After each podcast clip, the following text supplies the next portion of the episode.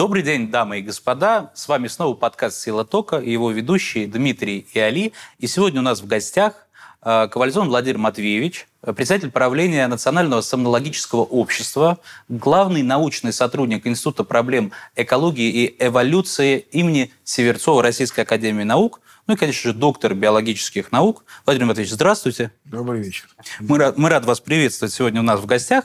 И можно сразу задать вам такой вопрос. Вот э, вы сомнолог, то есть изучаете э, сон как процесс. А вот что вас привело именно в эту стезю? Как вы вот пришли к тому, что из всего многообразия того, чем можно заниматься, в данном случае вам как биологу, э, сон самое интересное?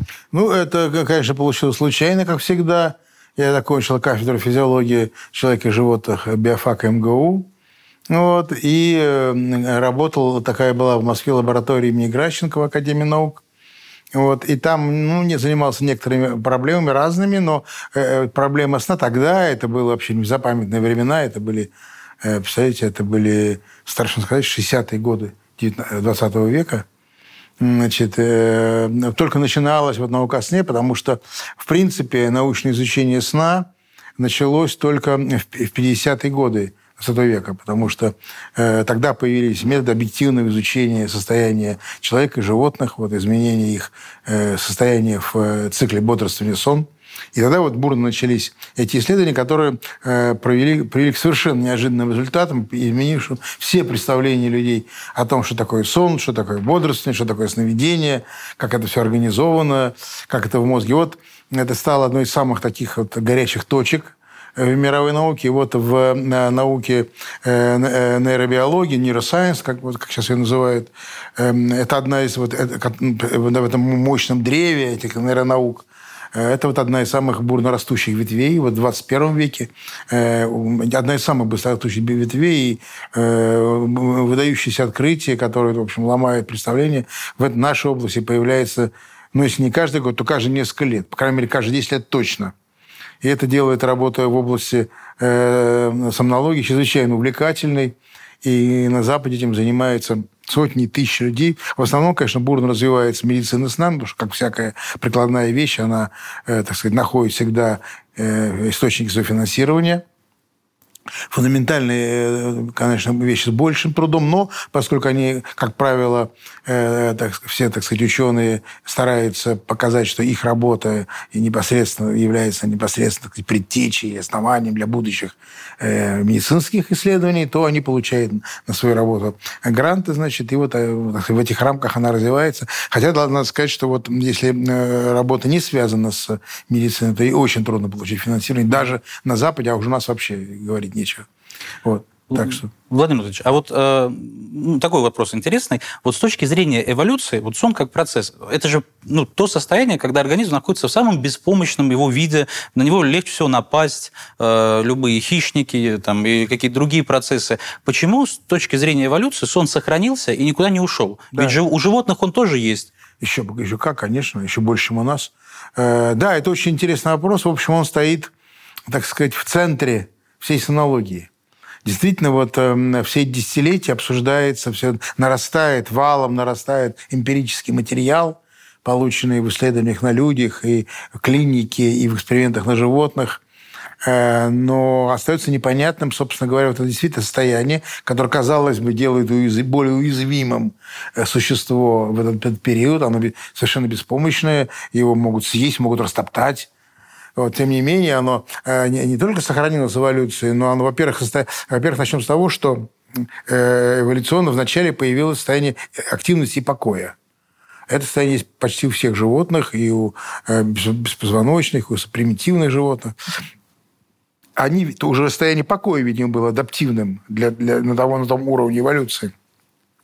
Потом, по мере усложнения э, всех этих процессов, вот, и особенно с появлением терморегуляции, когда центральная нервная система, у нее появилась возможность функционировать не только во время а, активности, как, скажем, у холоднокровных, там, у черепах, там, у ящериц, вот, когда они бегают, они нагреты, у них нервная система работает, а когда это животное отдыхает, в состоянии покоя, оно отползло в сторону, она остывает, вот, и нервная система прекращает э, свою деятельность. И вы знаете, там, что, скажем, ну, зимой лягушки, они просто вмерзают в лед, так сказать, происходит обратимая смерть, ну и, и так сказать, обратимо умирают, но весной оттаивают и снова прыгают. Значит, Простите, пожалуйста, а вот этот а, анабиоз, в который да. впадают лягушки, это вот с точки зрения вот вас, как сомнолога, как биолога, это процесс, э, как бы, это следующая фаза сна, то есть это максимальная его степень, или это вообще разные процессы? Я думаю, что это разные процессы, хотя вот переход из состояния бодрого в состояние вот такого анабиоза, оно, как, судя по тому, что мы сейчас знаем, оно происходит через э, процесс сна, то есть сначала, или процесс покоя, то есть сначала животное будет занять покой, а потом он переходит по определенных условиях понижения внешней температуры, он плавно переходит в состояние вот это, там, гибернация, торпор, значит, состояние э, спячки э, значит, хладнокровных и так далее. Но у теплокровных, вот у нас с вами, ну и у птичек, кстати, тоже – у них эм, нет необходимости, нервная система продолжает работать в этот, в этот период, что-то делать. И вот э, в связи с этим э, состояние покоя очень сильно усложнилось. И в состоянии покоя, скажем, если у хладнокровных это монотонное в общем состоянии, животное погружается в состояние покоя, и э, потом какое-то время из него выходит. В состоянии, внутри состояния покоя, в общем, грубо говоря, ничего не происходит то у теплокровных и у птиц, и у млекопитающих это очень сложное состояние, имеющее внутреннюю циклическую структуру. И внутри него есть три состояния. Состояние спокойного бодрствования, как мы с вами можем просто находиться в кресле и, так сказать, разговаривать, вообще ничего не делать, размышлять. Вот. А состояние спок... Э, медленного сна – это сон без сновидений, который занимает в основном э, первую половину ночи. Угу. Вот. И состояние э, быстрого сна или рэм-сна, или, значит, э, там, парадоксального сна, разные термины есть. Это состояние, которое в основном э, заполняет вторую половину ночи. Состояние сна без сновидений, вот глубокого сна без сновидений, это называемая э, третья, четвертая, значит, по новой классификации третья стадия сна, она является, видимо, наиболее жизненно важной, потому что именно она восстанавливается в первую очередь при всех нарушениях и именно на нее организм, наиболее болезненно, на ее лишение организм наиболее болезненным образом реагирует. Состояние сна сновидениями занимает как бы второе место, и вот и они друг другу, как друг другом, как бы в антагонистически против, находятся в состояниях, потому что когда доминирует состояние глубокого сна, то состояние быстрого сна, состояние подавлено. Угу. К утру состояние медленного сна уходит, глубокого медленного сна уходит, и начинает их переть, состояние сна сновидениями, очень длинные периоды сна сновидениями во второй половине ночи. Чем ближе к утру, тем длиннее, тем более они э, насыщены э, всякими э, такими компонентами, показывающими очень сильное, необыкновенно сильное эмоциональное переживание, которое происходит с человеком и животным в этом состоянии. И оно совсем не безобидное. Вот один из моих учителей, покойный академик медицины Самсеевич Вейн, говорил, что жизнь висит на волоске в этом состоянии. То есть в, в противоречие, в противоречие точки зрения, что сон такое полезное состояние. Вот. Нет, там есть разные компоненты. Вот состояние быстрого сна очень опасное. И он, конечно, имел в виду не молодых и здоровых, как вы, а пожилых и больных, как я, таких их пациентов. Вот. Действительно, э, один из суточных пиков смертей, спонтанных смертей, приходится именно на ранние предутренние часы, когда максимально представлен быстрый сон. Происходит аритмия сердечная, соответственно, аритмия дыхательная, и это очень опасно, скачки давления, это очень опасно для э, пожилых людей. Вот. Инсульты, спонтанные инфаркты происходят и так далее. Вот. Тем не менее, эти состояния сохранились в эволюции, они сохранились и в пожилом возрасте, а состояние э, вот этого, э, вернее, предшественник этого быстрого сна, то есть так называемый активированный сон младенца, он вообще занимает у новорожденных э, львиную долю вообще всего времени суток. Новорожденный ребенок, он спит 16 часов в сутки, 8 часов у него занимает там сосание, там он сосет, там, ну, писает, как и больше ничего не делает. Вот. Но 16 часов он в состоянии покоя. Вот здесь 16 часов, э, значит, более 8 часов занимает состояние так активированного сна, которое, как считается, потом переходит в состояние сна с сновидениями у взрослых.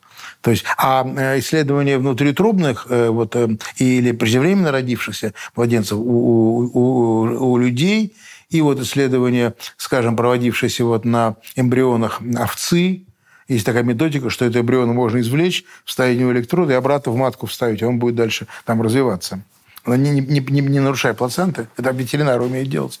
И вот э, ну, ветеринар умеет вынимать, вставлять обратно, а э, физиологи воспользуются этим, э, чтобы ставить электроды. И вот записать фотограмму мозга, которая является, собственно говоря, единственным объективным критерием нашего состояния, на каком уровне бодрости мы находимся. Владимир Матвеевич, а вот вопрос, прежде чем перейти к обсуждению сна человека. Вот мы пока еще про животных разговариваем.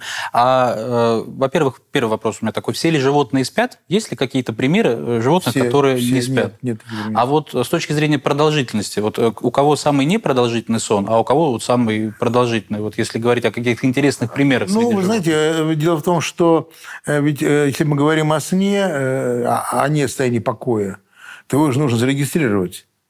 Регистрация сна проводится методом эле- э, полисомнограммы, то есть вживляются электроды, или человеку просто накладывается на череп, но животному не наложишь, оно сбросит его, в общем, поэтому нужно делать оперировать, электроды вставляются в, в, через тонкие отверстия в черепе, значит, вставляются в мозг, потом можно их извлечь, зарастает.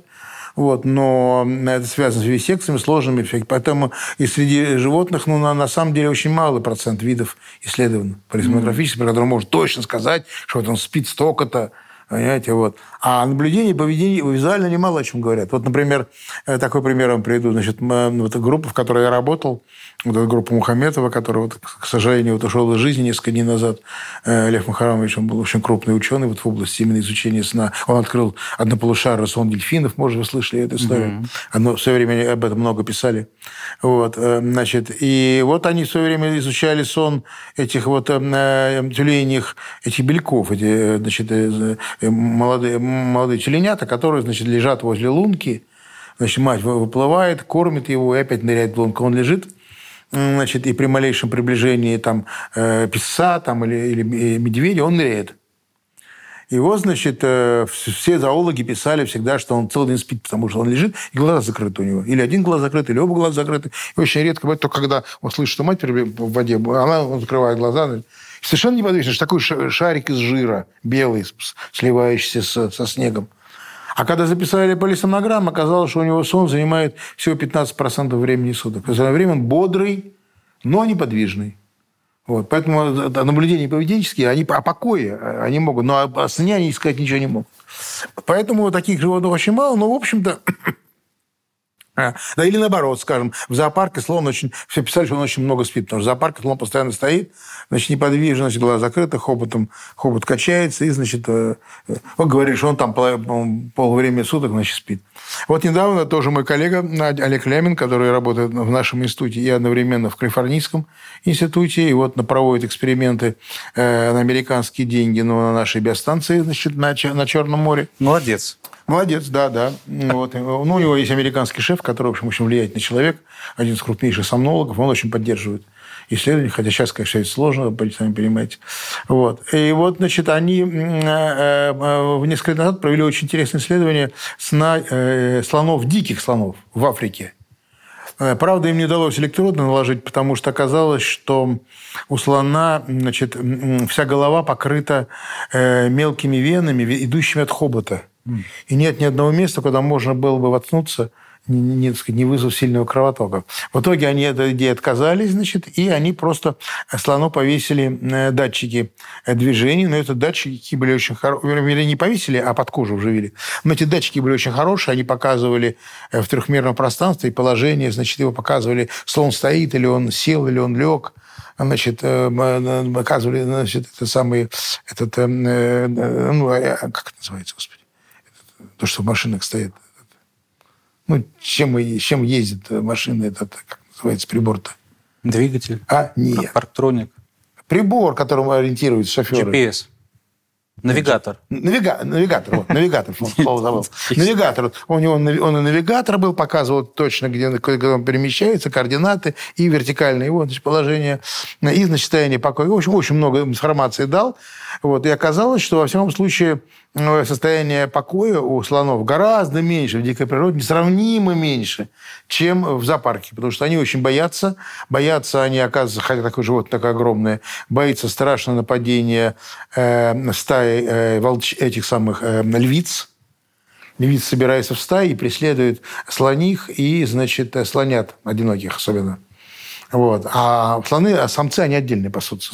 Слон-самец обычно они на него не нападают, у них более ситуация безопасна. Но они ставили как раз датчики двум слонихам, одна была слоненком. И пока они ставили датчики, значит, он, стадо убежало, верто- с вертолетом сели, э, был шум, э, стадо убежало, значит. Но слоненок стоял по стороне и смотрел, значит, на все это. Ну, операция продолжалась минут там 30. Значит, они его сумели усыпить, значит, под кожу вживили и датчики, значит, кололи антибиотиком, зашили все, значит, отпустили, дали антидот, отпустили. Вертолет залетел, и они дальше смотрели, значит, Луниха встала, значит, покачался, покачался, пошла, и слоненок, да, нашла свое стадо. Угу. И дальше они, значит, следовали. Вот. И, значит, через месяц они... И вторую слониху, она без слоненка была, тоже так сделали. Потом через месяц они их нашли, Опять отловили, значит, э, из ружья, значит, это, э, выстрелили, значит, их э, дали наркоз на, на 10-15 минут, наркоз вытащили датчики, и отправили. Угу. Вот. И получили очень интересную информацию. Вот оказалось, в частности, что слонихи страшно боятся нападения э, львицы. Все весь день ходят кучками, значит, охраняя своих слонят в центре стада их держат. И ночью, когда они, значит, они ночью, э, как, как ни странно, оказалось, что они ночью в основном животные кормят, но они кормятся, кормятся, а потом у них собираются немножко там покемарить. Ну, буквально 2-2,5 часа. Все остальное время они ходят, ходят, значит, ищут это самое э, растительную пищу и, значит, э, убегают от э, львиц, которых все это далее. То есть ничего общего между сном в зоопарке и сном в дикой природе нет. А в дикой природе, сами понимаете, сон очень трудно изучать, и таких примеров буквально единицы. Как животные спят в дикой природе. А как вы дельфинов изучали? Может, он... А дельфинов мы изучали, я принимал участие в этой работе, не посчастливилось. Мы изучали так, что мы, значит, э, э, тоже вживляем электрод специальными методами. Эти методы были разработаны к тому времени в Америке, там для других целей. Они там вживляли электроды для изучения э, как работает слуховая кора дельфинов. Это очень интересовало военных в то время. Вот. Эм, и, но эта методика была опубликована, и наши умельцы изготовили все эти инструменты и овладели этой техникой, потому что там у него очень толстый слой сала такой вот над э, черепом. Нужно было его пройти и вслепую, значит, э, поставить эти электроды, воткнуться. Ну, вот, овладели этой техникой. Вот мы ставили эти электроды, и мы пускали их в бассейн. Вот собрали такой бассейн на биостанции, э, значит, такой размером с эту комнату, и глубина, ну, вот такая вот так Угу. Вот. Метра ну, полтора, да? Метра полтора, метра семьдесят, может, так вот, да. И вот дельфины там плавали. Вот, и вот пока он плавал, значит, регистрировали... А, значит, длинным... Э, на, тогда не было никакой техники, это еще было э, начало 70-х годов. Первая экспедиция была в 73 году.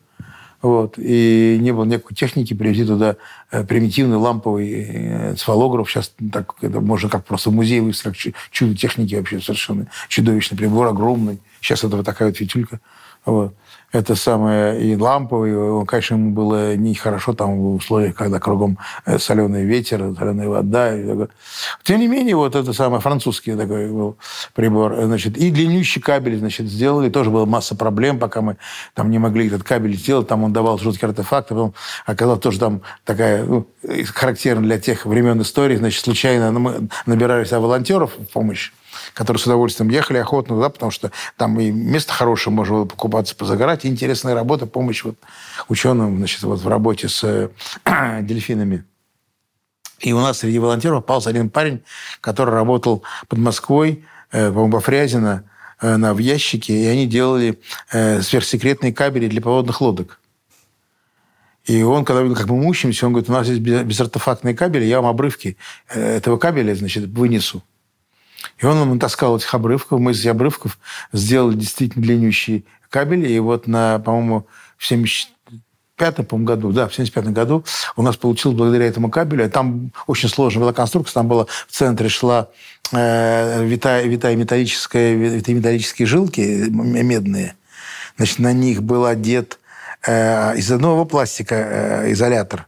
Потом был значит, э, э, э, самая это, угольная пыль насыпана толстым слоем. Потом была вторая изоляция и третья изоляция. В этой угольной пыли не было емкостных артефактов, и позволял, значит, кабель записывать, длинный кабель записывать фотограмма. Э, дельфин плавал в бассейне, кабель шел наверх, значит, там только единственная была проблема, что когда он его закручивал, нужно было, сидел человек с наверху, на время отключали запись, значит, он его раскручивал, значит, опять вставлял разъем, и опять, значит, дельфин плавал. Он обычно плавал по кругу и в одном направлении обычно. И вот э, таким образом удавалось записать. И вот, значит, на, в первый, на первый год толком не, дало, не удалось ничего рассмотреть, а на второй год, когда это вот уже было в бассейне, не в бочке, а в бассейне, и, значит, на длинном кабеле, неожиданно увидели, что у него э, значит, э, асимметричный сон, такой, который, значит, в одном положении, а потом оказалось, что это вообще его нормальный сон. То есть он так спит. Он спит одним, одной головой, другой головой. Ну, ну, то есть это позволяет ему всегда находиться, по сути, в состоянии, ну, то есть ни, никогда не спать полностью, всегда быть в состоянии готовности. Это правильно? Да, да, это правильно, да. Э, это позволяет ему дышать в воде, потому что дышать в воде очень сложная проблема для всех водных млекопитающих. Когда водным млекопитающие, они же вторично вошли в воду, они сначала жили на земле. Это потом, мы уже знаем. Да, потом сбросили руки-ноги, значит, и вошли обратно в воду. И когда они обратно в воду вошли, они были, конечно, вне конкуренции, и они бы поели всю рыбу и, значит, и уничтожили собственный корм, но природа, эволюция своей безмерной мудрости тоже создала им проблем, проблем дыхания. Угу. Для рыбы этой проблемы вообще нет, а для любого, даже самого могучего зверя, вроде касатки, это жуткая проблема, и, значит, и э, фактором естественного отбора, это вот фактор стабилизирующий, поддерживающий популяцию в нормальном состоянии является не какие-то враги, которых у них нет, а именно сам океан, в котором они живут. Потому что малейшее нарушение, и все, и попадает э, вода в дыхало, и у них тут же возникает, у них очень плохая иммунная система тут же возникает пневмония, и животное погибает. И вот когда вот раньше Черное море еще, когда мы были, там еще не было сплошь, так сказать, загажено, там еще были места, вот где у нас была биостанция, между Большим и Малым Утрешом была такая э, медицинская запретная зона. Там с одной стороны был рыбцех, а с другой стороны был рыбцех. И 12 километров было место, куда, э, в общем, ну, можно было пешком только пройти. Вот. Не подъехать никак, ничего. И там вот идешь по берегу, все время скелеты маленьких дельфинят. То есть, mm. если он родился с каким-то дефектом, вот он тут же погибает, и вот скелеты выбрасывает. То есть, вот. То есть это вот мощный фактор. И вот благодаря э, э, такое приспособлению, то есть животное а, быстро в основном вообще нет. Мы не смогли его зарегистрировать за полвека работы ни разу. Никаких фрагментов. То есть он, видимо, либо как-то запрятан внутри у него в организме таким образом, что он не проявляется снаружи никак. Вот. Либо, значит, вообще отсутствует. А медленный сон, он вот распался на, две, на, на два полушария, то в одном, то в другом. И когда животное спит одной половиной головы, оно не бодрое. Потому что малейший стимул, скажем, по воде хлепнул рукой, он уже просыпается. Но это позволяет ему сохранять определенный уровень так сказать, алертности, как психологи говорят, и э, вот совершать эти движения. То есть оно каждые там 30-40 э, секунд всплывает, делает слитный вдох-выдох через дыхало на макушке, вот, потом опять погружается в воду, значит, глубоко или не глубоко, но не важно, все равно опять всплывает, и вот такой, такой ритм. А, скажем, у тюленей другой совсем способ этой проблемы решить. Скажем, вот э, второе было замечательное открытие. Это было, когда они привезли с Дальнего Востока э, котика. Э, котик – это животное, которому легче, кажется, работать, но небольшой, их много, они специально как не охраняют. В общем, это было хороший объект, благодарный объект был. И вот, значит, э, хозяй кусачий. Дельфин не кусается, а котики еще как. Морские котики. Морские котики, да. Вот. И вот оказалось, что морской котик вообще удивительное животное. Значит, если он, он, он иногда спит в воде, иногда спит на суше. Значит, у него жизнь такая, что он плывает в море за рыбой и месяцами в море гоняется за рыбой. А потом, значит, к сезону наступает, бридинг э, сезон, он приезжает, возвращается на лёжку, вылезает и несколько месяцев живет на берегу, оплодотворяет самок своих, охраняет детенышей, значит, и живет на, на жиром, который он накопил вот за время этого. Так вот, значит, часть года он живет, э, спит в море, а часть моря э, спит на берегу. Когда он спит в море, он спит как дельфин. Mm-hmm. То есть у него одна, то одна половина головы, то вторая И быстрый сон почти исчезает. Там остается буквально сотой доли процента, буквально считанные секунды. Потому что как только он опускает, расслабляется, э, в быстром сне расслабляется мышца, а как только мышца расслабляется, голова падает. Он на дреме дышит, в отличие от дельфина. Из ноздри, из ноздри пузыри, он тут же и просыпается. Значит, а медленный сон вот, по полушарию, одно полушарие. Но когда он вылезает на сушу, он спит, как мы с вами нормальным сном, обоими полушариями одновременно, и у него очень много и хорошо выраженного быстрого сна. Владимир Матвеевич, вот чтобы мне подсказать, что Дмитрий уже что-то хочет спросить про человеческий сон, но у меня заключительный, да, но у меня сейчас заключительный вопрос про животных, мне просто очень интересно это все. Вот я большой любитель, значит, э, фауны. Вот. А, а вот как сомнологи считают на данный момент, вот э, только человек видит сны или же у Нет, животных... Все, все животные видят сны. А вот есть понимание, что, что, что им снится? Ну, смысле, что вот... э, да, значит, ну, я думаю, это отдельный разговор, значит, это самое... Э, вот, э, значит, классик сомнологии, вот Мишель Живой, один из моих учителей, э, который ушедший из жизни вот в 17 году, э, вот, он э, в свое время, в 60-е годы еще, провел такие опыты, значит, э, ну, там есть такая, такая зона, он нашел ее в мозге, на, на кошках работал, в то время это было можно. Сейчас уже невозможно практически. Вот. И он нашел в мозге кошек такую точку, разрушение которой вызывало, э, снимало. Дело в том, что в быстром сне э, там, значит, в чем он называется парадоксальным. Почему Живой его так назвал? Почему назвал парадоксальным? Потому что парадоксальное сочетание необыкновенно высокой активности головного мозга, как будто э, животное, человек переживает состояние эмоционального стресса, и полное торможение спинного мозга. Человек находится из животных в состоянии паралича. Вот. И он нашел такую точку, э, э, разрушение которой это торможение спинного мозга снимает.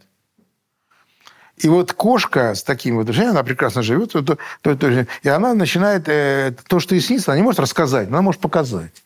Она начинает демонстрировать, как на сцене, что ей снится. Бегать за воображаемой мышью. Хм. При этом а, это не, не бодрствование, а у нее такое, а, такая походка немножко такая не, не, не характерная для бодрой кошки. Она хм. на, на полусогнутых лапах Радиус. идет. Угу. У нее глаза закрыты этой самой э, третьим веком вот, зрачки заужены, и в энцефалограмме по всем говорю, видно, что это сновидение.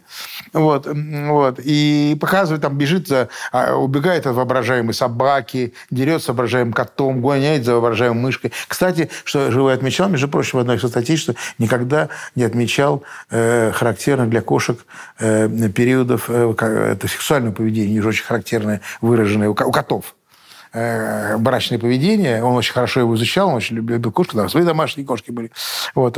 И вот он говорит, сколько это мы никогда и в сезон никогда не видели. Вот, эти, э, вот эти элементы почему-то не встречаются, в отличие от человека. Вот. А вот элементы пищевого, вот эти вот дрочливость, значит, вот э, погони за воображаемой мышей легко интерпретируется, игра с каким-то воображаемым мышей. Э, вот такие вот вещи вот кошки показывают в этом состоянии. Вот. Ну, тогда его стали за это критиковать, вот он мучает кошек, хотя на самом деле это был эксперимент, и его, так сказать, перестал демонстрировать, но такие вот замечательные эксперименты были. Ну, и поначалу думали, что это... Потом американские двое авторов повторили, так сказать, и тоже э, интересные новые данные получили в этих экспериментах. Но думали, что это чисто лабораторный эксперимент, никому не интересный, так сказать, из, из медиков. Такой и, к удивлению, значит, э, всего медицинского мира, через 20 лет только, в 1986 году, значит, э, два американских невро, невролога, Говард и Шенко, они показали, что, оказывается, у человека это очень распространенная форма патологии, просто на нее люди не, не, не обращали внимания. А, а, а, а важна она потому, что это один из э, первых предвестников болезни Паркинсона. Mm. Когда больной начинает в постели махать руками и ногами, значит, вот это вот самое.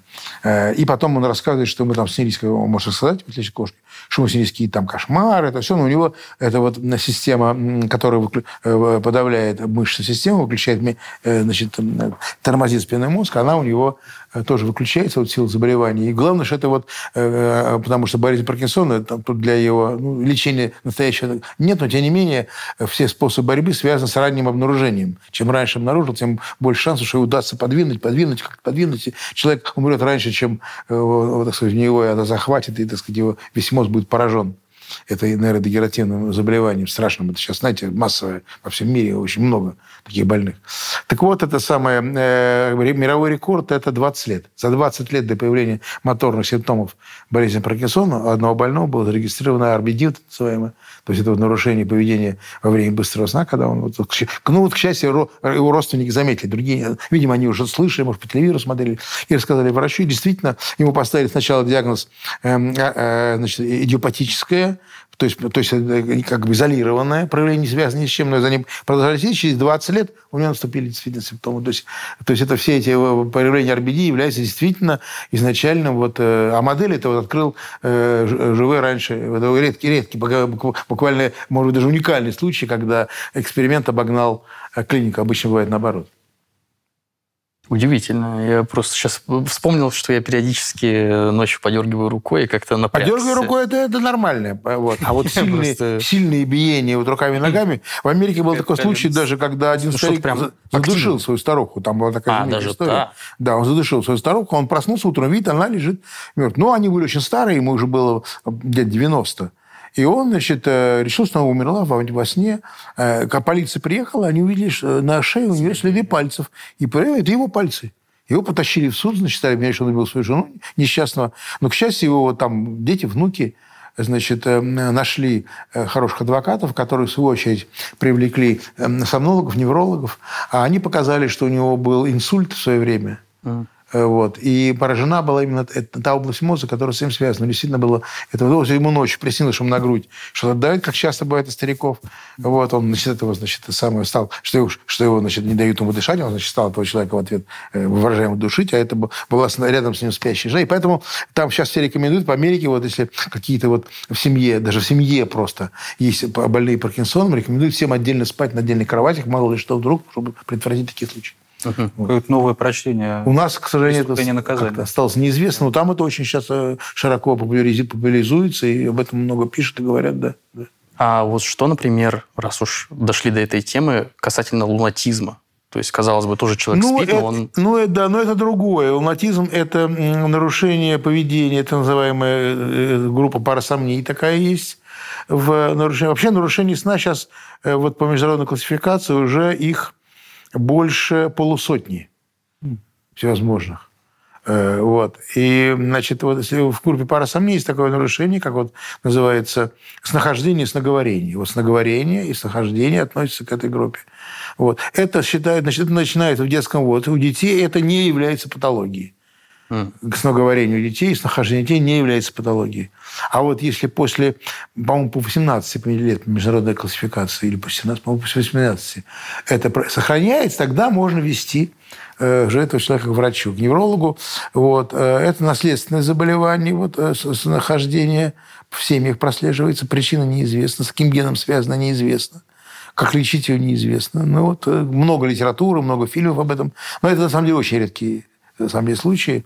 Вот. Почему-то вот из фазы медленного сна, это не связано с быстрым сном, с из фазы медленного сна человек встает, начинает двигаться, совершать какие-то странные движения. Вот. Сами э, э, лунатики ужасно боятся их состояния, потому что они могут упасть и покалечиться. Это ерунда, что они ходят там э, по крыше и значит, ни, ни, ни, ничего не делают. Очень даже делается. Вот, они привязывают себя к кровати, ставят у кровати таз с холодной водой. Ну, ничего не помогает он в состоянии и веревки развязывает, и через таз перешагивает. Причем у него амнезия, пока он просыпается, он не помнит ничего, что он делал.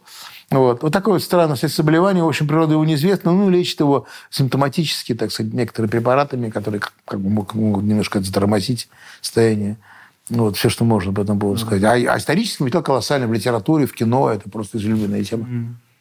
А тут я позвольте отодвинусь немножко назад, может быть, даже чуть ближе к началу насчет того, как происходит вот весь период сна, ну, уже конкретно у человека. То есть, чтобы систематизировать немножко у нас, получается, есть определенный циклический процесс. В этом внутри одного цикла есть медленная фаза, есть быстрая фаза. И чем у нас дальше вот в фазе сна, тем доля быстрого сна становится больше, чем медленного. Да, да, да, да, все правильно. При этом быстрый сон у нас потенциально опасен, в том числе, потому что да. сильное возбуждение да. происходит да. там всех Э, да. значит, органов и нервной системы. В связи с чем вопрос. Вот у нас есть, во-первых, две фазы. Какую мы физиологически пользу извлекаем из каждой из них, и почему происходит эта вот смена ну, баланса? Ну, если бы я мог вам ответить, я бы Нобеля получил уже а, вчера. Даже так? Еще вчера, да. Э, никто этого не знает. И вот как раз вот вы задавали первый вопрос, я так не ответил. Вот э, почему же все-таки это вот... Какие преимущества этого состояния в эволюции, если оно сохранилось, закрепилось? Более того, сейчас приходит к тому, что, вероятно, в линии мы, млекопитающие птицы, они независимо возникли. Но опять же независимо возникли обе фазы сна, то есть угу. внутри состояния э, покоя. И у птицы, и у млекопитающих есть обе фазы сна. У, значит, у птичек, также у, у улыбившего яйца птенца тоже у него больше рема, чем у взрослой птицы. Э, и тоже, вот, скажем, у млекопитающих, у них как вот, которые рождаются зрелыми, у них мало рем сна, быстрого сна. А которые рождаются незрелыми, э, у них очень много. Ну, человек, он рождается, он одновременно и зрелый, и незрелый. У него, с одной стороны, глаза открыты, в отличие от щенков и котят. С другой стороны, он все равно беспомощный. Поэтому он не, больше не, не, относится к группе незрелых. У него очень высокий процент быстрого сна при, при рождении. А, скажем, у, ну, вы знаете, там, у крупного рогатого скота, у копытов, козу, овец, у них рождается, сразу бегают у лошадей сразу э, рождается и тут же бегает. Он рождается зрелым совершенно. Вот. Так вот, у них вот очень, очень низкий процент быстрого сна, и он с возрастом еще падает. А у тех, которые с незрелыми, у них очень высокий, и он с возрастом очень сильно падает. Вот, вот. Но и показывает, что, видимо, в, в этом раннем антогенезе, в раннем развитии какую-то особую функцию играет этот вот активированный сон. Вернее, еще в утробе матери э, вот ребенок человеческий начинает как бы галлюцинировать, грубо говоря. И вот на это вот на фоне, на фон, на, фон, на, на, на матрицу этой галлюцинации спонтанно накладываются уже внешние впечатления от э, органов чувств, когда они начинают созревать.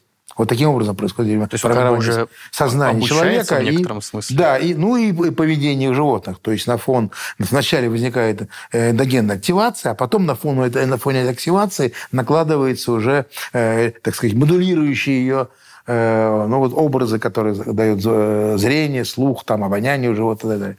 Вот. То есть, так, видимо, таким образом. Потому что в, в, в, у шестимесячного недоношенного младенца в инкубаторе сплошные подергивания. Вот он все время его корежит, корежит, подергивает. То есть все время активация идет очень мощная, э, нервная система формируется. А когда метозы деления нервных заканчиваются в возрасте там, там, двух-трех лет, резкое падение этого. То есть как бы он уже не, сколько него не нужен. Зачем он... Вот, э, ну, была вот в 66 году еще предложена одним из классиков сомнологии Говард Роффорд, такой был в Америке, он такой предложил гипотезу, что вот э, РЭМСОН нужен для формирования нервной системы стимул-зависимой это вот такое очень сейчас такое очень такое важное направление, которое очень бурно развивается, что вот для э, подтвержденное, так сказать, экспериментами и клиникой, что для того, чтобы какая-то система, э, какая-то структура, какая-то вот э, какой-то механизм внутри нас заработал, нужно, чтобы была его стимуляция какая-то. Если стимуляция не будет, то он не будет работать. Если ребенку, ребенок не слышит человеческой речи, он Маугли, да, он вырастет дебилом. Значит, знаете, были случаи детей, которые по тем или иным причинам в определенном возрасте не, не общались с людьми, они, у них они в дурдоме как дебилы, они не, не, не, вот и все. Ну, не прошли процесс социализации, да. Да, и, да, и именно почему? Потому что биологически не формируется та сеть, которая связана вот с речью, а речь связана с сознанием человека. Владимир Матвеевич, вот я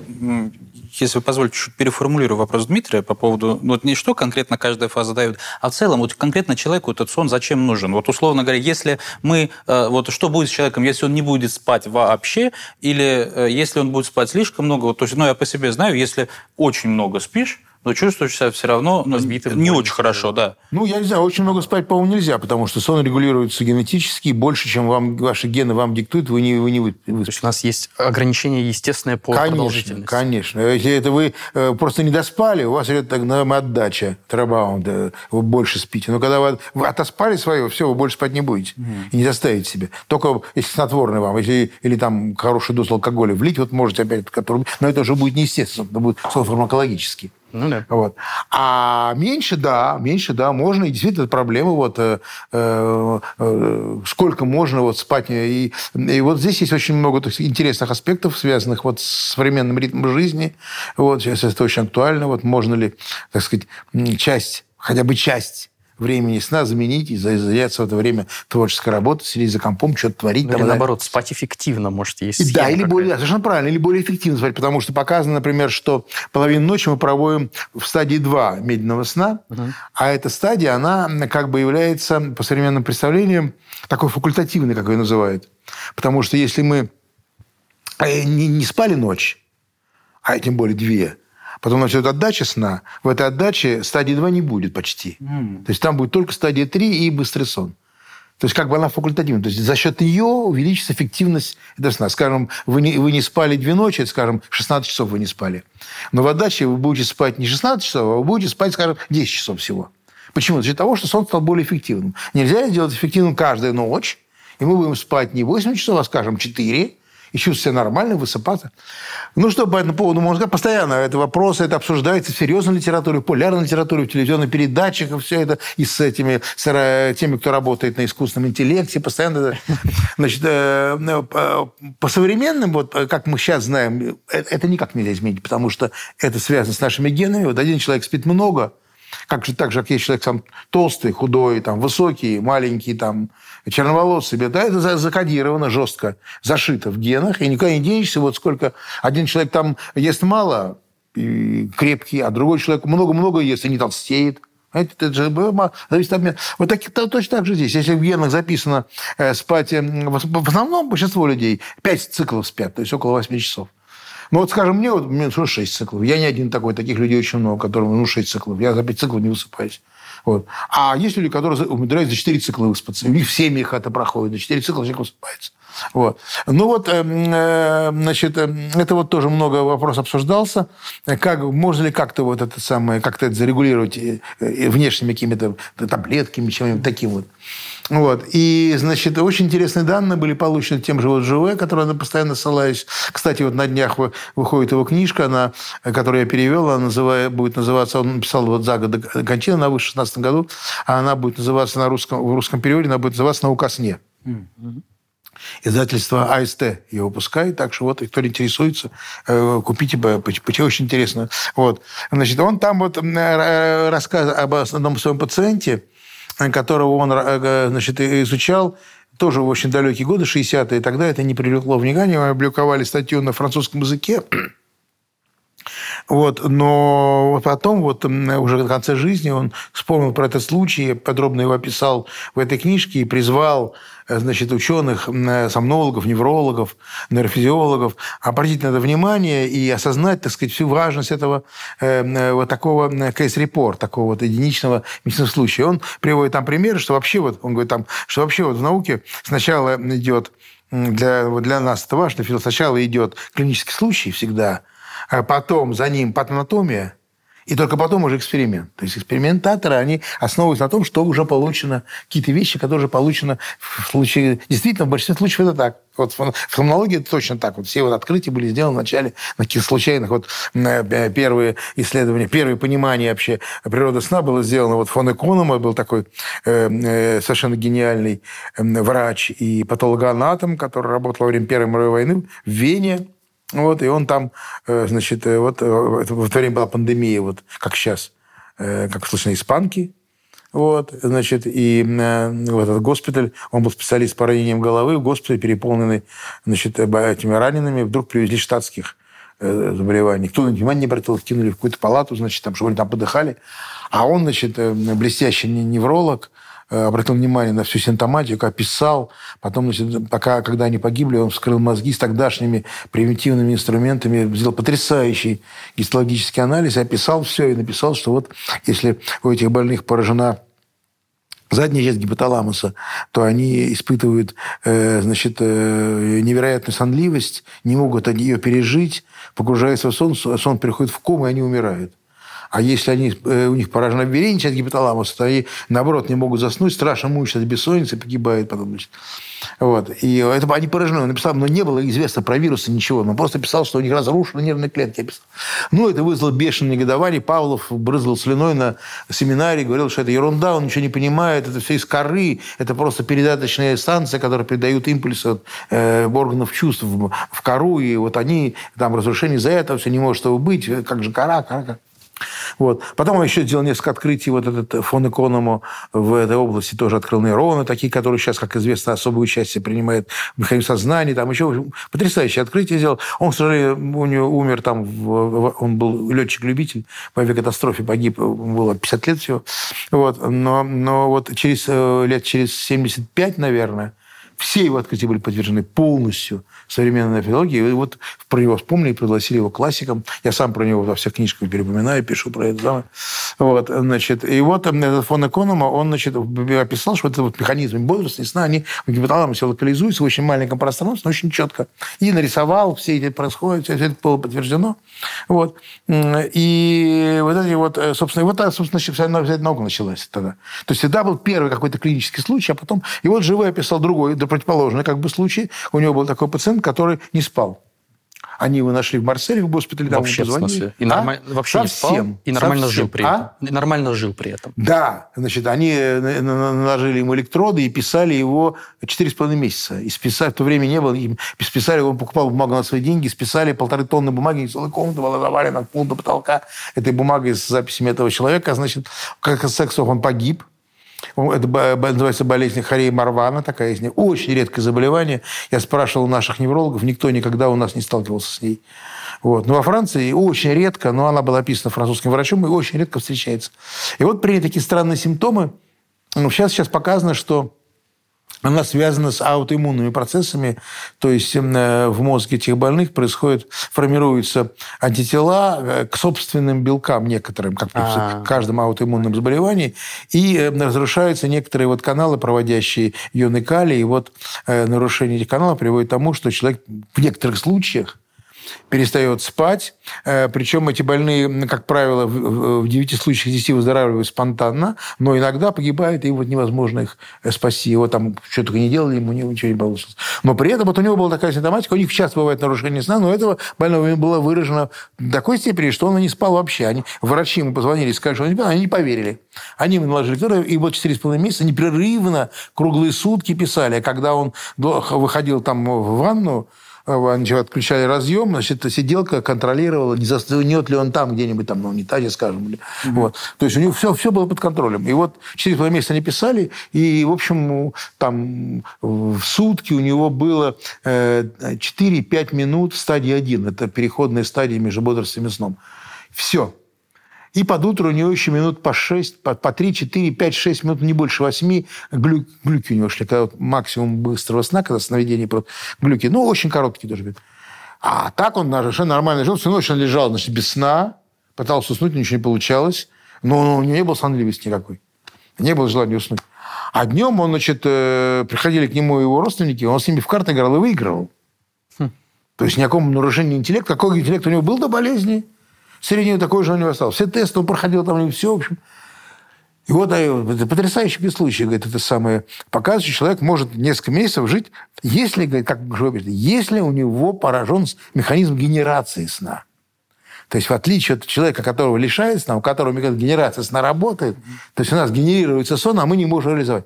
Тут самые тяжелые последствия. Это вот известно всем, там, как человек людей мучает, как их пытает вот, бессонницей, да, вот, масса случаев, знаете, да, в свое время там даже вот в 90-е годы выступал один, я смотрел по какой-то программе телевидения, наш один диссидент, который сказал, как его в ГБ, значит, э, тоже, значит, интересным способом, что они его, значит, он лежал, э, значит, на койке в одиночке, и, значит, э, э, одиночка была.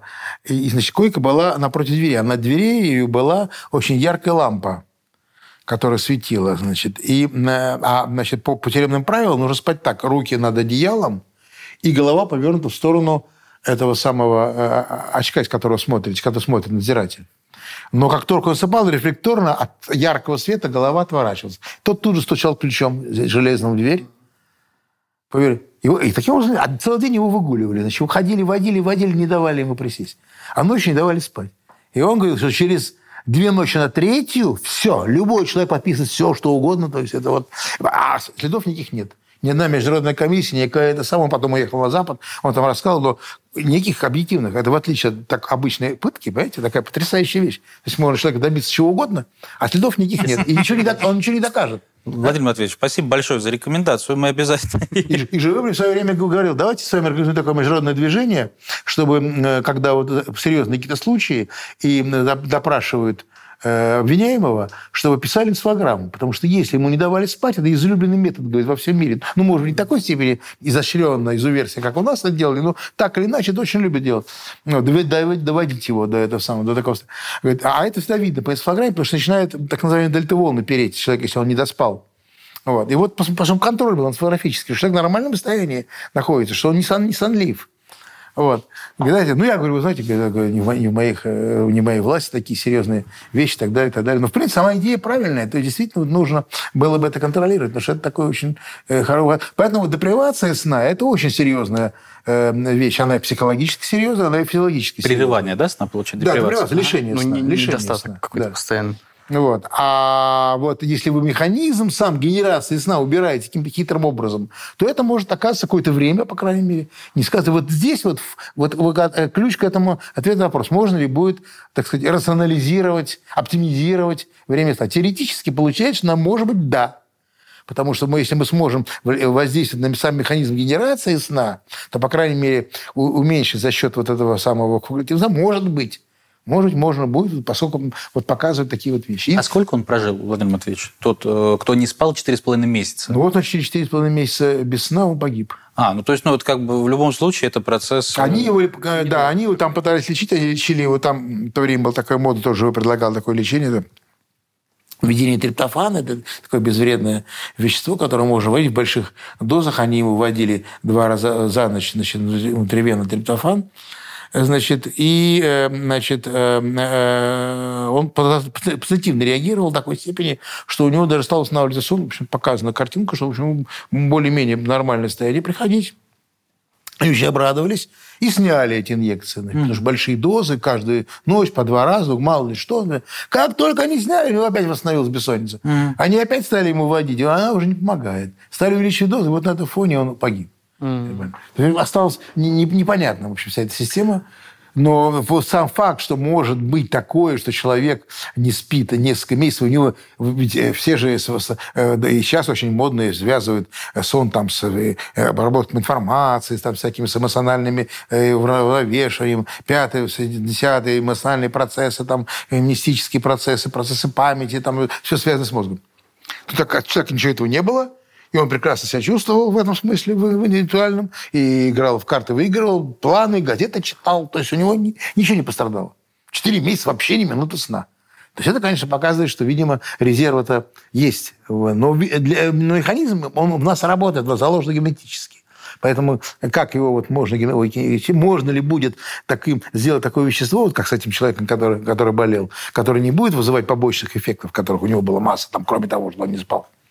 Вот. А только вводить избирательно вот этот механизм генерации сна и, скажем, хотя бы отчасти его подавлять, это будет ключ к, к, к возможной в будущем оптимизации. А альтернативы, я вот ворвусь. Э, Смотрите, хорошо, а мы не можем каким-то образом, ну, то есть, во сколько нам геномами заложено, столько мы и спим. Если мы этот срок как-то уменьшаем, то можем получить проблемы просто физиологического характера.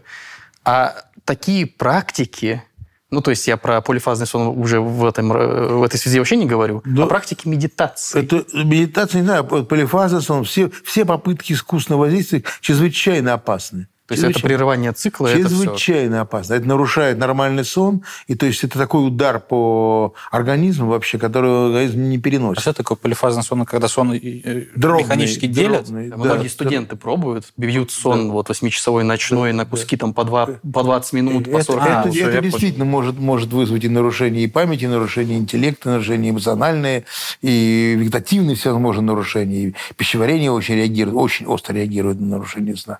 Вот. И, ну, в общем, ничего хорошего. Я вот ну, в свое время вот ко мне приходили такое, да, знаете, модное направление осознанное сновидение. О, ну это... Ко мне приходили эти ребята, значит, оказалось, что они мои соседи по Черданову, значит, институт, институт трансперсональной психологии, как так. Квартире вы что, видите? Звучит Ну, они, очень. они переводили книги Лебержа, значит, на русский язык, и ездили к ним в Америку, привезли эти очки, с помощью которых вызывают, знаете, вот обратную связь, с помощью которых обучается этому вот, управление сновидений. Они хотели получить крышу со стороны медиков, что это не вредно.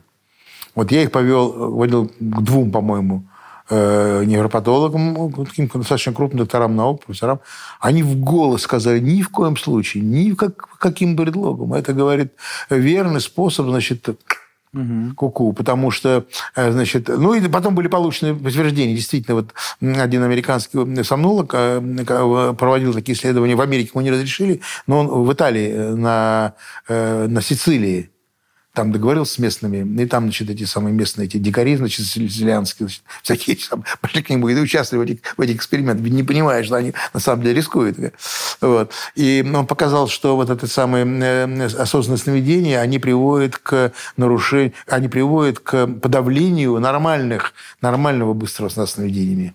То есть, как бы мало того, что ты вызываешь себя искусственное состояние, ты еще подавляешь естественное состояние. Вот.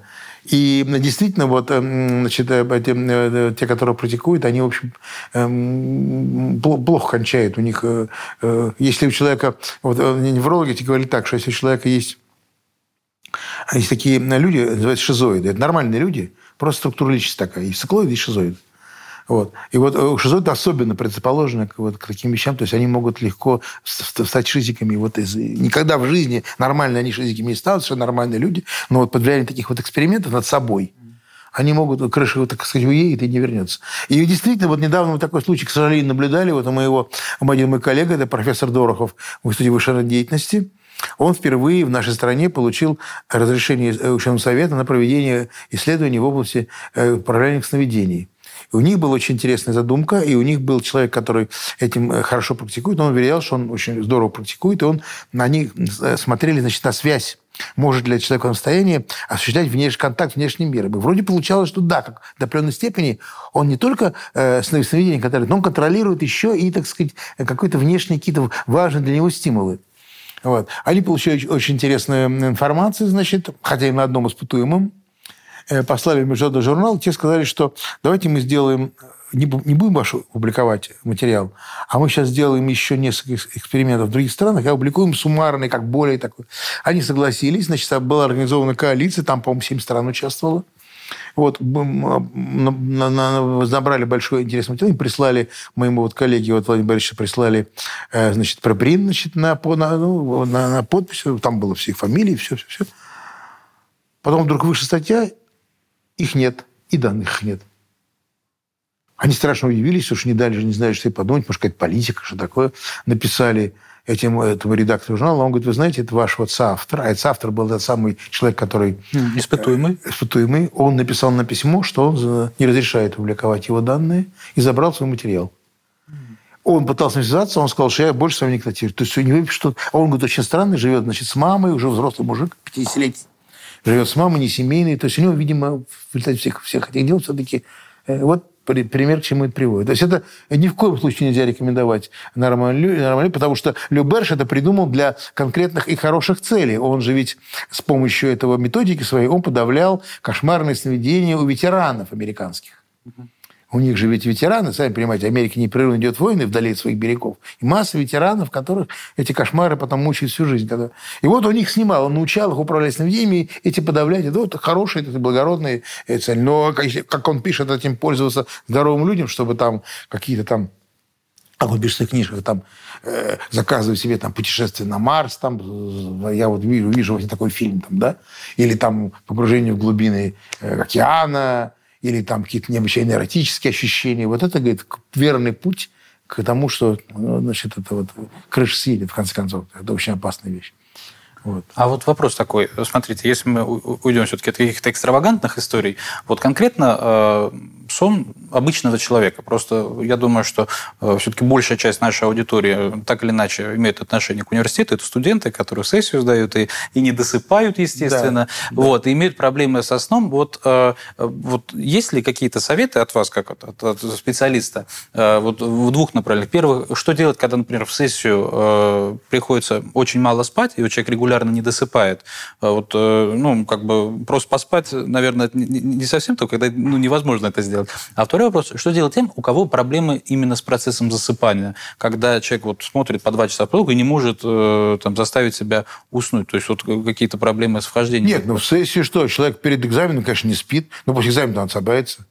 И любой человек отсыпается. Я отсыпался после экзамена. При Компенсация возможна. То есть... Компенсация не только возможна, она, она, она автоматически. То есть вы, вы без нее не проживете. Э, мозг помнит, что он не спал. И вы, эту память вы не убьете. Он будет помнить, э, если вы будете не досыпать в течение там многих-многих месяцев, но у вас будет возможность отоспаться в какой-то момент, он выдаст вам, и вы будете спать неожиданно сутки проспали, непонятно в чем дело. А, а мозг помнит, он накапливает все это, это хранится, понимаете? Единственный способ э, лишить мозг памяти о том, что он не спал, это электрошок. Mm. Вот больные, когда подвергаются электрошоку, у них не только память, э, память на, вот, на, на недавние события исчезает, у них память и о том, что они не спали. Вот это вот на животных было проверено и на людях было проверено в клинике. Вот. А э, так мозг помнит, и вы никуда не денетесь, вы это, это спите. Это, вот. Поэтому студент тогда спит всегда. А что касается этого самого, так молодежь, они же не соблюдают э, режимы. Для сна важный режим. Если вы хотите нормально спать, будете в одно в то же время вставать, и будет, у вас будет нормально все. все а как, же, а как же вот эта ситуация, что кто-то говорит, вот я, допустим, сова, да, я люблю, значит, э, да. позже, позже ложиться и позже вставать. А это а кто-то говорит, я же... Нет, в смысле, это, это миф или это действительно Нет, почему? существует? Это хронотип, это не миф, это, это ваши гены. Это, это ваши гены. гены это, просто... не, это хронотип, это зашито внутри вас, а вы ничего с этим не сделаете. Другое дело, тут, в отношении хронотипа здесь есть два аспекта. Есть совы жаворонки врожденные, и есть совы жаворонки приобретенные. Приобретенные кто? Вот, например, все военные и все врачи – жаворонки, а все театральные актеры – совы. Mm. Но это не значит, что они все совы и жаворонки э, по своему хронотипу. Это приобретенные, потому что большинство людей – это так называемые голуби, которые могут адаптироваться к такому хронотипу, к такому хронотипу. Но если вы врожденный голубь, вас не сделаешь совой. Если вы врожденная сова, вас не сделает голубем. Таких всегда можно опознать, потому что эти врожденные э, жаворонки, они встают э, ни свет ни заря, мешает всем окружающим. Да, мешает совам. Да, и чем раньше, тем лучше вообще. Они утром все бодрые, хорошо себя чувствуют, к вечеру они никакие. И там к 9 вечера они уже сваливаются. Все. А сова, он э, все утро спит, и не, не, не мешайте ему спать, и спит, спит, а потом он просыпается такой, ну, к вечеру разошелся, и, значит, он до ночи активный, а потом как мышь схватил в углу, да? Да. Да, а, а, а вот, вот эта орнитологическая характеристика вот этих вот больных, это прям вот сомнологи придумали или это бытовая? Это хронобиологи придумали. А в смысле это действительно так и есть, что это три типа? Это, да. Есть такой замечательный хронобиолог, такой Аркадий Путилов. Вот он э, числится в Новосибирском институте, э, значит, этом самом, как называется, популярной биологии, что ли. Но живет он э, в Берлине фактически. Вот. Он вообще классик э, хронобиологии, у него потрясающие книжки популярные есть. К сожалению, они выходили в Новосибирске, их не достанешь, они не оцифрованные. Вот послед, последнее издание его книжки называется «Совы, совы жаворонки и другие звери». Mm. И друг, друг, да, другие звери. Да, вот, вот такой толщины популярная книжка, великолепно иллюстрированная, великолепно написанная. Но вот я сейчас его э, значит, э, э, свел с этим издательством, которых я вот выпустил свою книжку, вот она вот сейчас вышла, это вот, которая показывала вам на это «Маятник сна». И вот он сейчас пишет, я надеюсь, что выйдет, и у нас будет продаваться. Вот будет появиться книжка популярная по хронобиологии. Это такая особая наука, которая сформировалась ну, примерно в те же годы, что и сомнология, и некоторое время, лет, наверное, 20, развивалась, они развивались параллельно параллельно. Хронобиологи не видели ничего интересного в, в сомнологии, а сомнологи считали, что сомнология как прямого отношения к...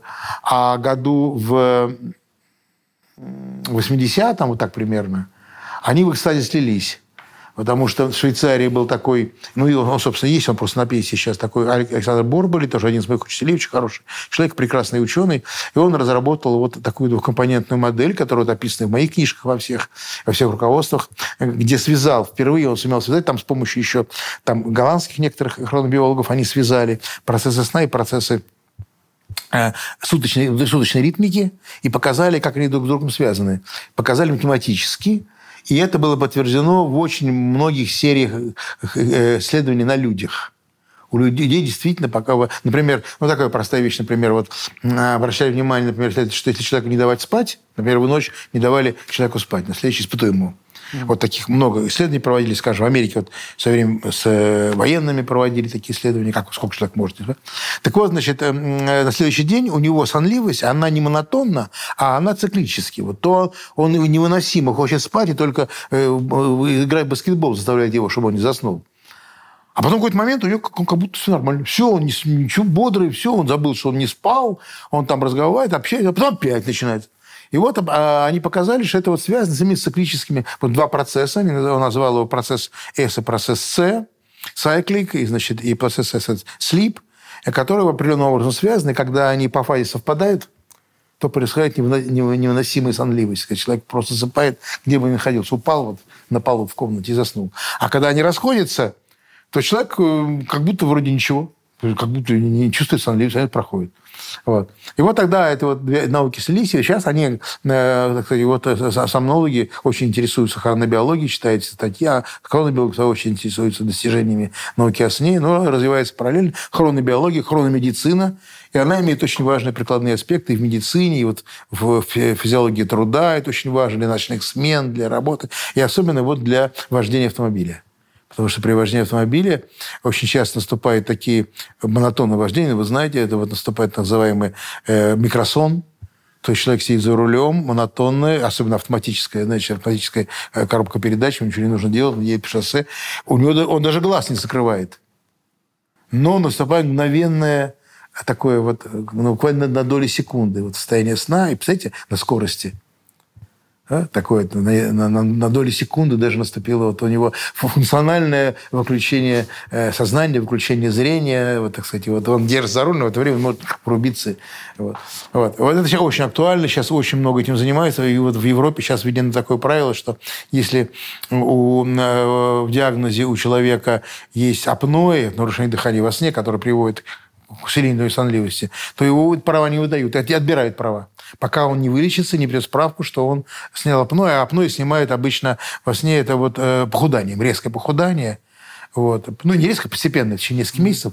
Вот специальная диета там. И вот как молодых, если то молодых, ну, ну так, среднего возраста мужчин, то это э, плюс исключение курения, исключение алкоголя – диета и определенные приборы, которые так называемые СИПАПы, которые э, дают в острой фазе, чтобы человек спал с этими СИПАПами, которые помогают ему дышать сне, дышать во сне. И вот такая вот процедура в течение нескольких месяцев может прийти к тому, что апноэ уходит. Тогда он приносит справку, что апноэ ушло, ему дают обратно права. У нас ничего этого нет, конечно, но у нас другие проблемы, сами понимаете. А вот с точки зрения сна, как раз-таки ночных, э, дневных смен, ну, то есть так или иначе, голуби, жаворонки, совы, они все равно какую-то часть ночи, ну, обычно все-таки задевают. Конечно. Есть ли принципиальная какая-то для нас разница в темноте спать или не в темноте спать? Ну, а, вы про это спрашиваете? Э, ну, да, да, в общем, спать, конечно, лучше в темноте, но это уже связано с, с эпифизом, с, с э, мелатонином, с другими вещами. Это целая отдельная тема для отдельной лекции, отдельного разговора.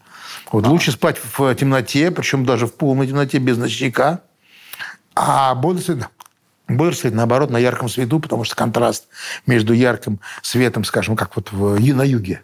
Почему люди на юге э, темпераментные, полные, жизнь бьет ключом. Интересно, да? так сейчас... А на севере вялые, такие сумрачные. Да, да. На света мало. Да, вот потому что вот яркий свет днем и черная ночь. Ночь – это очень физиологично, это соответствует природе человека, потому что мы из Африки вышли. Вот. И для нас это, соответственно, нашей природе. Вот. А северные, конечно, это больше такой уже а, а, а, путь адаптации. Люди адаптировались в ходе своей эволюции к этому. И люди, э, аборигены, северные аборигены, у них немножко другой обмен веществ, и все, но у них другой темперамент. Ну, в общем, все, все по-другому протекает. Слушайте, а вот если говорить о нарушениях сна, и вот люди, когда, значит, они не могут долго уснуть, э, некоторые прибегают к таким э, ну, я не знаю, как это сказать, да, к таким хитростям, как снотворные, какие-то препараты фармакологические. Вот, э, на ваш взгляд, это насколько является решением? Значит, э, снотворных нет. До сих пор идеальное снотворное не изобретено. Это одна из проблем э, даже не сомнологии, а фармакологии.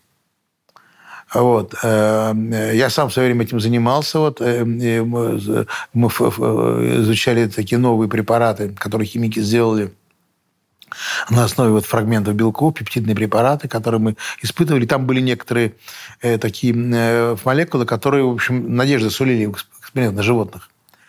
Но я вот когда ездил, это было 80-е э, годы, начало 90-х, ездил э, вот в, в Швейцарию, в, на хороших фирмах, выступал с докладами. Они с удовольствием слушали, там оплачивали гостиницу, скажем, но мы не будем это делать. Это вложения новые нам нет. Мы гоним вот это вот самое. И вот это то, что они гонят, это так называемые Z-препараты вот, и бензодиазепины. Э, они очень дешевые в производстве. Бизнес фантастический. То есть, э, ну, прибыль, я не знаю, они просто лопатами гребут. Я видел один завод в Берне, в Берне, да, фармацевтический, э, фирмы Сандо. Значит, там один раз в день въезжает в ворота фургон с, значит, с сырым материалом каким-то.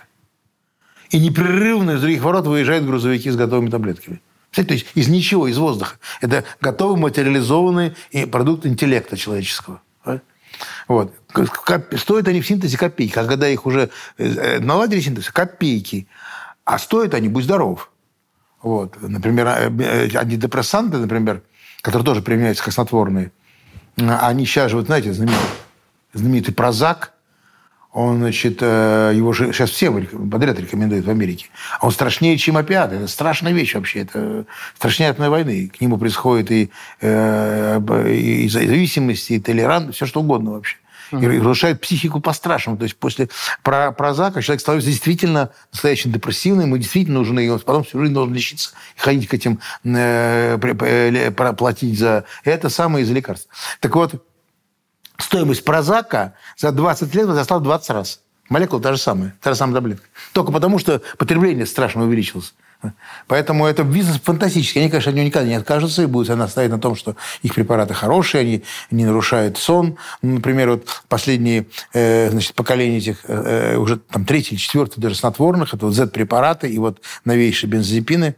Например, вот они очень хвастаются, говорите, что они, эти препараты впервые вот в истории фармакологии, они не нарушают структуру сна. Не нарушают.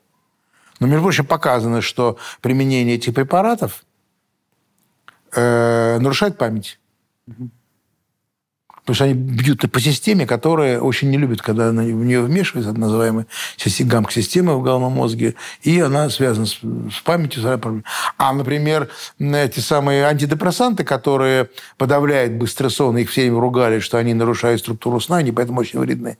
Они не только не подавляют память, они улучшают память. Депрессивно больных, которых принимают, у них э, не только нормализуется состояние, но у них улучшается и даже память исходно. То есть то есть здесь совершенно э, такие вещи, где сталкиваются, так сказать, научные факты и коммерческие интересы, и, конечно, бороться ученые с этими фирмами, которых... Они единственные в, в мире нейробиологии, у которых настоящие есть деньги. Они финансируют все исследования, дают такие гранты, которые нам никогда не снились, поэтому, конечно, ученый беспомощно не может ничего.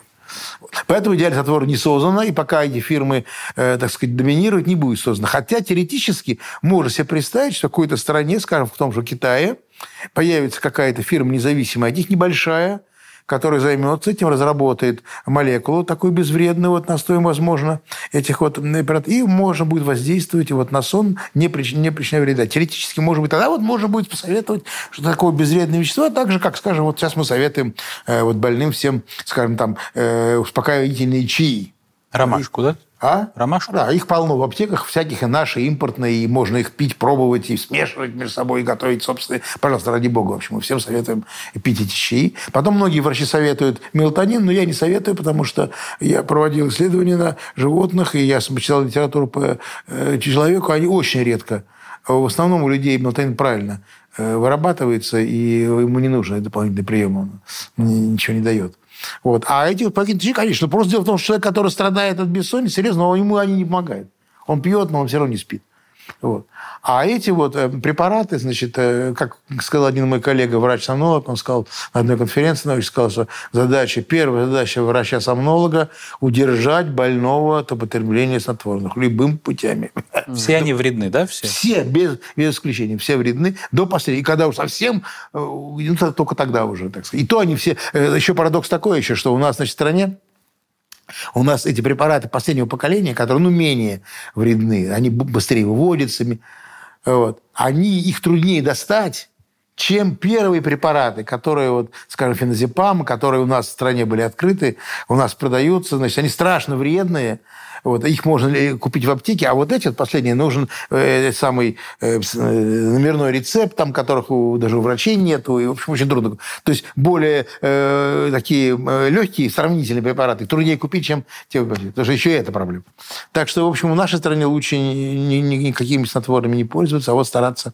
Вот. Сейчас поведенческая терапия, вот психиатры, психоневрологи и психотерапевт применяют, говорят, что очень эффективно во многих случаях поведенческая, когда вот у людей после стресса вот, э, бессонница наступает, очень э, поведенческая терапия, какие-то вот... Овец считать? Ну, они умеют, нет, они это умеют, они беседуют с, с, с, с больным. Да, там терапия, там активность, какие-то определенные ну, да, игры. Специальные, вот, вот, специальные вот тесты, специальные беседы, Раньше опросы. просто выписывали, собственно, и таблетки. уже, уже как-то уходит, уходит, и он как-то успокаивается и начинает спать. Это, это очень эффективно стали вот тоже. Заработаны такие методы, которые очень... Ну, они, конечно, берут хорошие деньги, это бесплатно это не сделаешь, а вот. Ну, это очень эффективно. Потом это самые... Ну, и обычные процедуры, которые всем советуют там, значит, не, не смотреть, не, не, не, не, не, не пилиться значит, в экран перед сном, не смотреть телевизор, там, не, не вести каких-то э, раздражающих разговоров перед сном, вот, э, не, не сидеть на ярком свету перед сном, э, значит, ну, там, за, там, за, час перед сном погулять, но не делать физическое упражнение. Ну, такие вот обычные в спальню,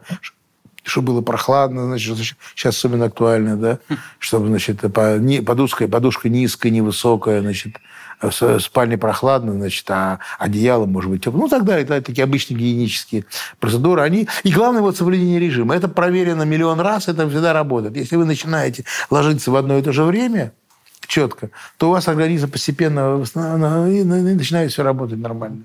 Владимир Матвеевич, а нам уже, в принципе, надо подходить да. к концу. Да. И у нас завелась такая хорошая традиция, что мы в конце просим нашего э, гостя вот с высоты опыта и, э, собственно говоря, знаний своих что-то кратко, лаконично, тезисно порекомендовать нашим слушателям и зрителям, э, вот именно как эксперт ну, для людей, которые, может быть, этого не знают. высыпаться. Во-первых, высыпаться Потому что недосыпом вы ничего не добьетесь. Если вы будете не досыпать, люди думают, что я не доспал, зато это время потратил с толком. Ничего вы не сделаете. Потому что не выспавшийся мозг не способен ничего сотворить. Только полностью выспавшийся мозг. Я когда был молодой, когда были библиотеки, еще расскажу такую -то, тоже байку под конец. Были, ходили в библиотеки, сейчас уже библиотеки никто не ходит. Ходили люди в библиотеки, значит, э, значит, и вот такой наблюдал постоянно такую сцену. Вот приходишь в библиотеку. Э, я всегда библиотекой в вечный день спал адлип, ну, адлибитом, то есть э, до, до конца. То есть спал до, пока не высплюсь. Вплоть все до 10. Потом да, кофе попью, иду в библиотеку, и целый день работаю. Нормально. И вот и смотрю. Приходит человек, кофе, значит, разложил журналы, все. Девочки там обычно там туфли снимает, ставит ноги значит, на газету. Все, она приготовила. Все, уронила голову на руки и спит. Вот результат когда вы за счет сна хотите что-то сделать, вы ничего не сделаете. Если вы хотите что-то сделать головой, если вы не копаете землю, конечно, землю копать можно не выспавшись.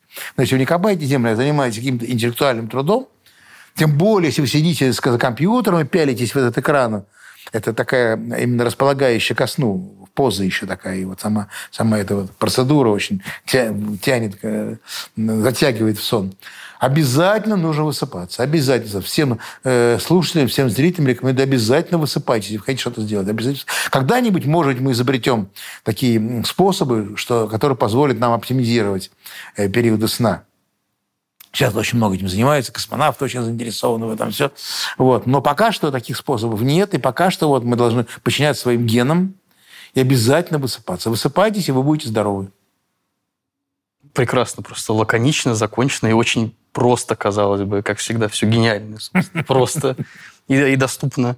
А, Владимир Матвеевич, спасибо да. вам большое за сегодняшнюю Здоровье. беседу. Очень Здоровье. интересно, очень полезно. Да. Друзья, я вам напоминаю, Надеюсь. что у нас в гостях сегодня был а, Ковальзон Владимир Матвеевич, а, доктор биологических наук, председатель правления Национального сомнологического общества, главный научный сотрудник Института проблем экологии и эволюции имени Северцова Российской академии наук.